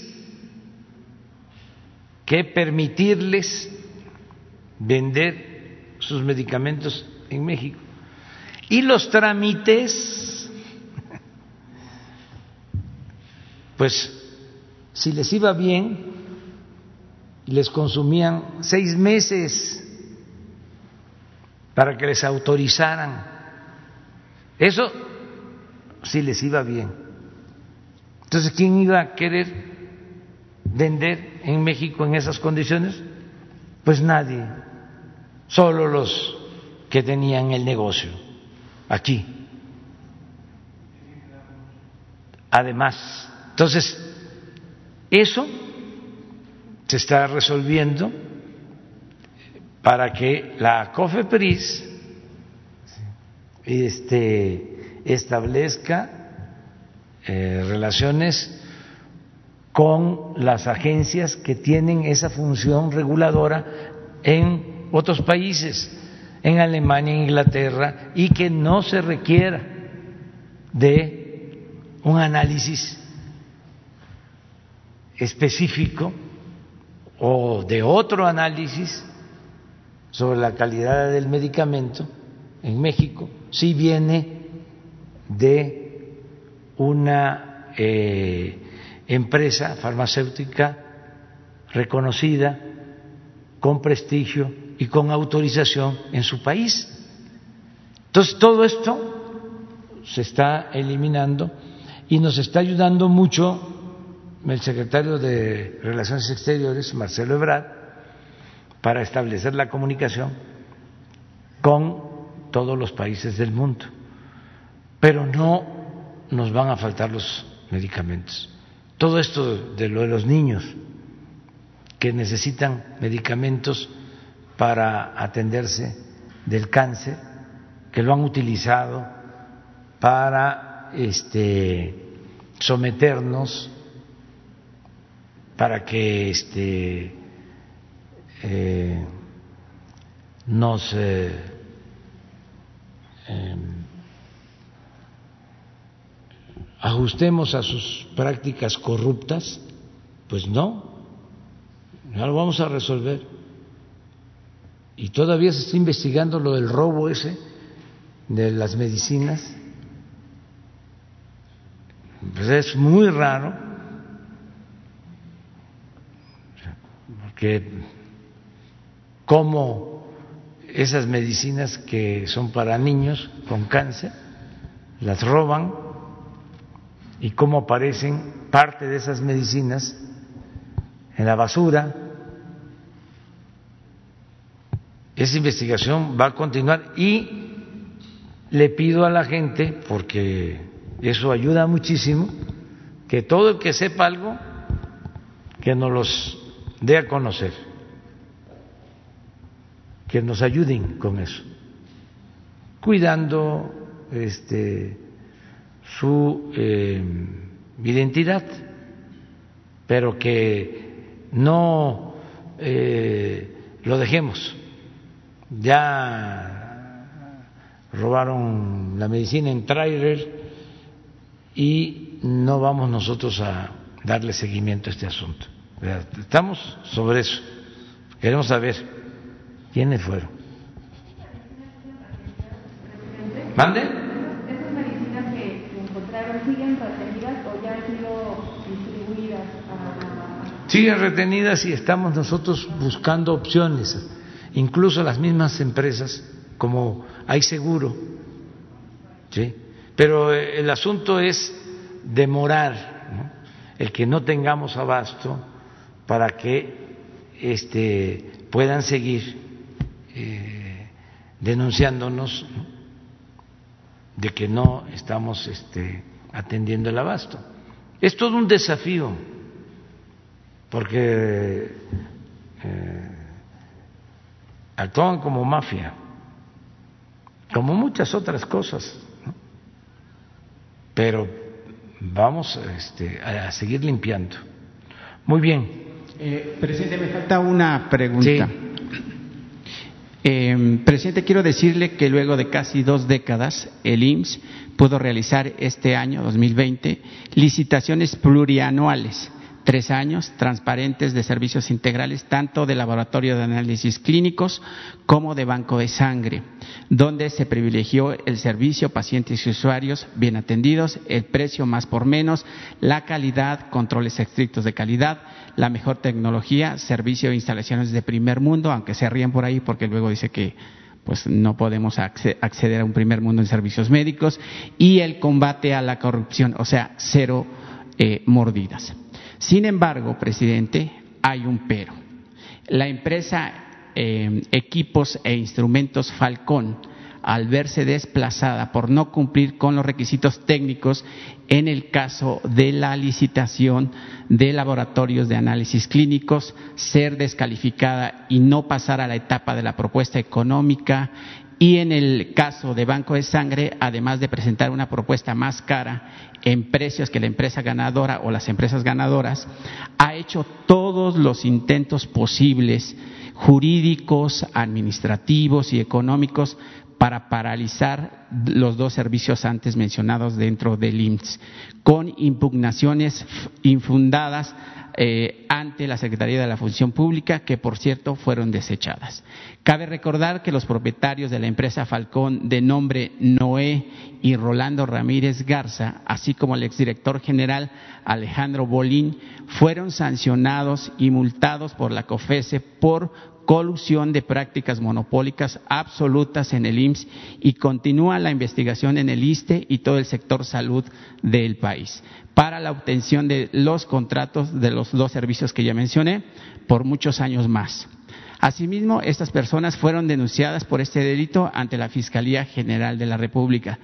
También han eh, em, recibido denuncias de hechos que refieren la entrega de dinero a algunos funcionarios del IMSS para que obstaculicen a las empresas ganadoras de las licitaciones, lo que no permite el acceso a los pacientes a estos dos servicios altamente fundamentales, con la finalidad de poder ampliar sus contratos para dar la atención de ambos servicios. Todo esto debido a que actualmente la empresa eh, Equipos e Instrumento Falcón se encuentra en un proceso de venta, pero al, estar limitados de la, a la prestación de los servicios en el IMSS, le resta valor a la venta de la mencionada empresa. Sus propietarios y el exdirector general fueron sancionados bajo el expediente de COFESE de, DE-011-2016 y está en la línea de la página de la COFESE. También quiero informar, presidente, que Agustín Amaya Chávez fue coordinador de bienes y contrataciones de servicios en el IMSS y hoy es director de la empresa Instrumentos y Equipos Falcón. O sea que sabe todo el movimiento dentro del IMSS. Quien en 2008 adjudicó contratos directos por 80 millones de pesos para surtir 6 millones de piezas de calcio efervescente, lo que le valió una denuncia ante la, entonces Procuraduría General de la República. De hallarse culpables por la comisión de estos ilícitos socios y directivos, los agentes económicos pueden ser sancionados con hasta 10% de sus ingresos anuales, personas morales, inhabilitación de, hasta cinco años para el ejercicio de cargos directivos, personas físicas, o prisión de entre cinco y diez años de conformidad con el artículo 77 de la Ley Federal de Competencia Económica y el 254 bis del Código Fiscal Federal. ¿Qué le dice Zoé Robledo de este caso, presidente? No sé si ya le informó. Su gobierno permitirá que los dueños de esta empresa, equipos e instrumentos Falcón, siga obstaculizando el buen manejo y la reactivación de servicios dentro del IMSS para el pueblo de México, más aún cuando estos señores que forman parte de la iniciativa privada mexicana ganan su dinero aquí y curiosamente se lo llevan a los Estados Unidos, donde tienen empresas en la industria inmobiliaria. Bueno, pues les pedimos a SOE que nos informe sobre este caso. Cuando esté aquí por la tarde, que informe. Él va a, este, a responder. Yo termino eh, con un mensaje. Ayer en la mañana me preguntaron de que algunos gobernadores están planteando el que se rompa el pacto federal o el que eh, tengan más eh, recursos, más presupuesto. Yo explicaba de que esto tiene que ver con la Constitución, que no es un asunto personal, no es conmigo, es con la Constitución.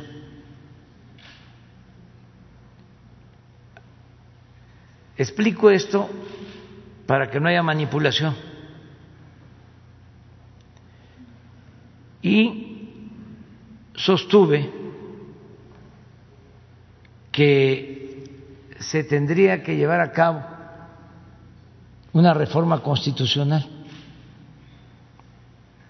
para cambiar la fórmula de la distribución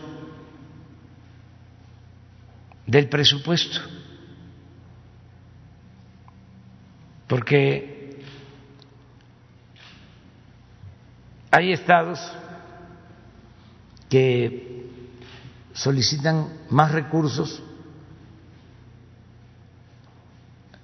y esos recursos pues son los que se entregan a otros estados. Porque el presupuesto federal no se distribuye a capricho, sino existe una fórmula en donde a las entidades federativas se les entrega un monto anual de acuerdo a la población, de acuerdo a la pobreza y a otros parámetros. Eso está eh, convenido, aceptado y obedece a un mandato constitucional.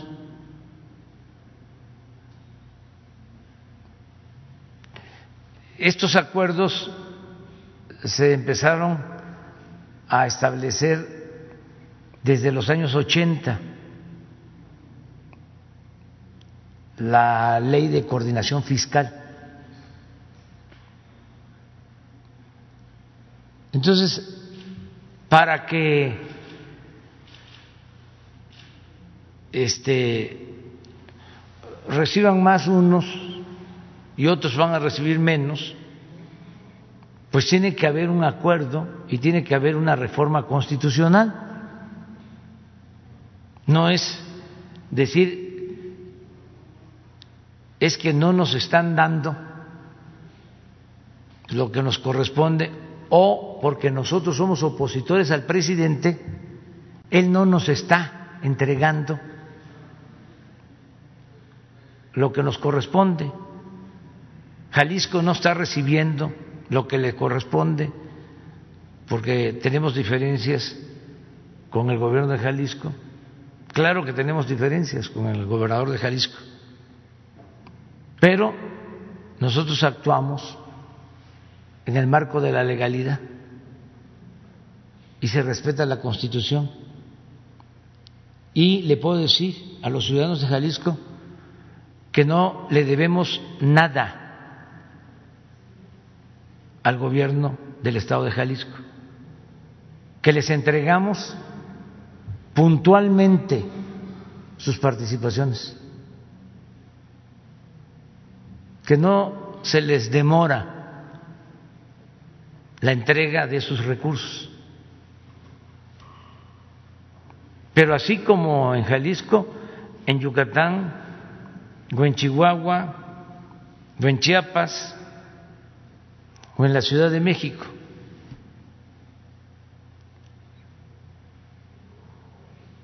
Entonces, si se va a hacer una consulta, porque este es muy bueno que se le consulte a la gente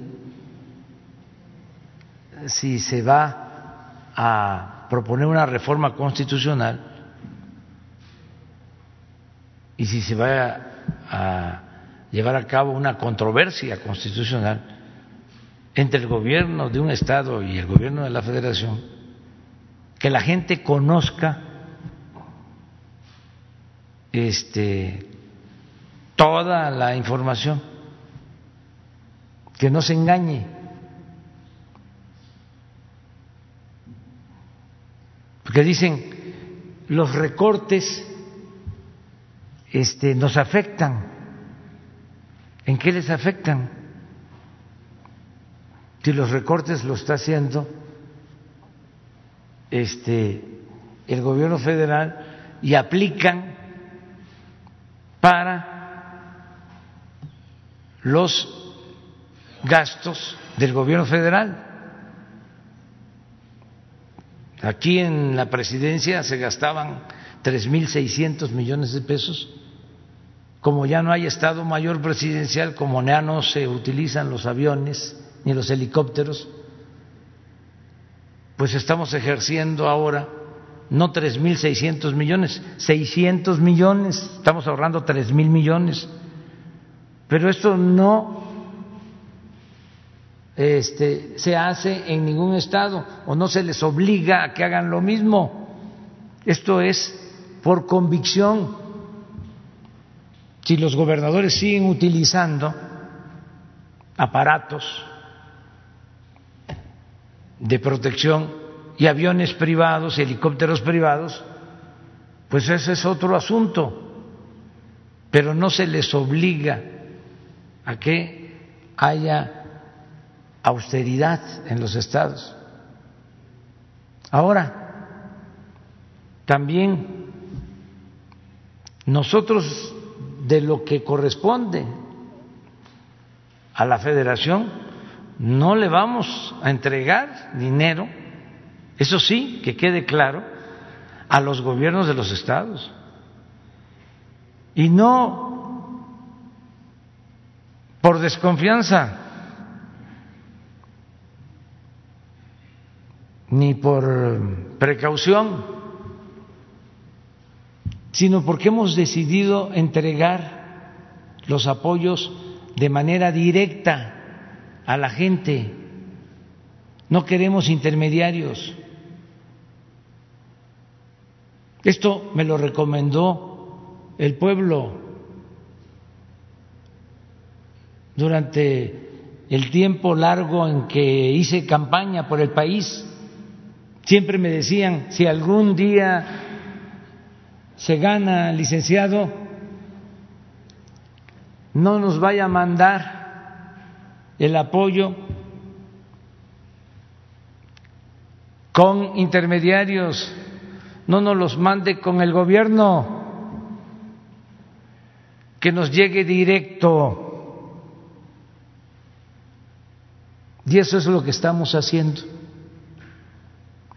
a los adultos mayores de Jalisco les llega de manera directa su pensión. No le vamos a entregar el presupuesto de los adultos mayores de Jalisco al gobierno del Estado, ni a ningún gobierno, ni al de Tabasco, ni al de la Ciudad de México. El apoyo para niñas, niños con discapacidad directo, el apoyo para el mantenimiento de las escuelas públicas directo a la sociedad de padres de familia. Ese es el presupuesto que maneja el gobierno federal. Lo que se les entrega a los estados,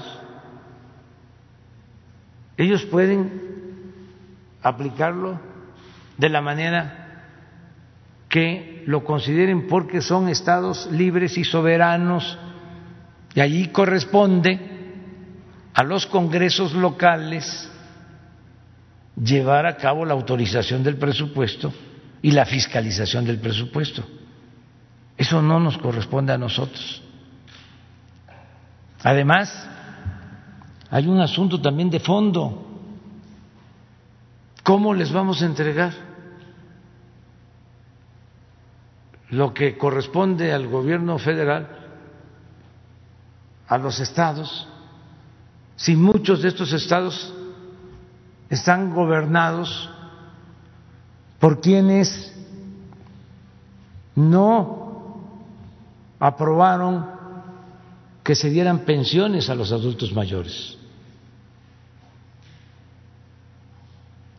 Partidos que votaron en contra de que se entregaran las pensiones a los adultos mayores, que votaron en contra de entregar pensiones a niñas y a niños con discapacidad, que votaron en contra de otorgar becas a estudiantes de familias de escasos recursos, que votaron en contra de que la atención médica y los medicamentos fueran gratuitos.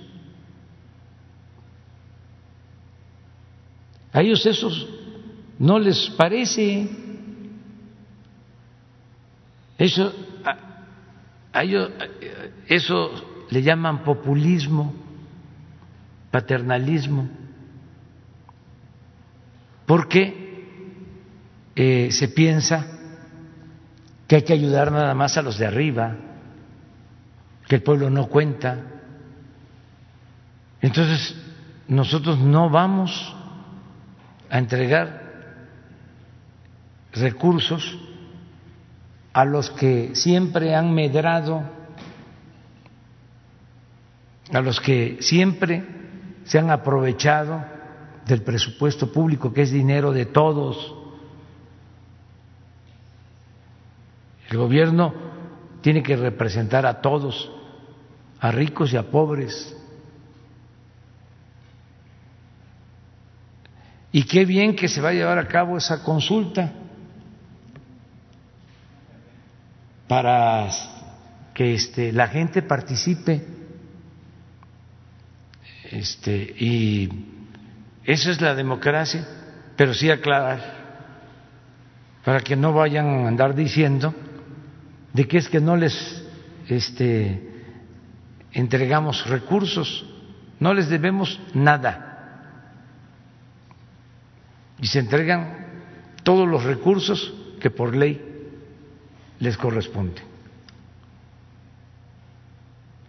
Y si tienen pruebas de que no se les han entregado los recursos, que las muestren de lo que les corresponde. Les diría que hasta nos deben, si hacemos cuentas. En algunos casos que no han pagado impuestos. Muchos estados. Seguramente. Pero no se trata de decir, este, ahora me vas a pegar, a pagar. No, es aclarar de aquí para allá, decir, no debemos absolutamente nada, para que no vaya a suceder lo que sucedió en Chihuahua, de que este, se enrollaron en la bandera de la defensa del agua, este, y nos metieron en un conflicto, ¿no? No pueden, es que se tendría que reformar la Constitución, pero todo eso lo tienen que decir para no engañar a la gente. ¿Cómo se salen?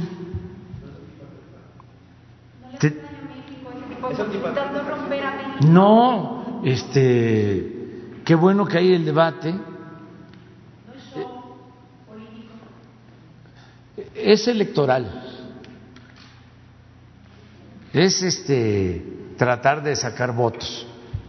Si este nos acusan a nosotros, si acusan al presidente, pues piensan que con eso este van a pues a tener eh, muchos simpatizantes del mm, sector conservador Eso es. Y no afecta en nada. Nada más es cosa de aclararlo. Afortunadamente, este, tenemos posibilidad de informar, porque si dependiéramos nada más del reforma o del... Yo creo que ya a estas alturas ya el reforma debe ser este como el boletín de este grupo. el boletín oficial. Este, ¿Mande? ¿También la jornada? Hoy. A ver. Hola. Les, les puedo garantizar, siempre veo en la madrugada, ¿no? Pero ahora no lo vi. Pero es que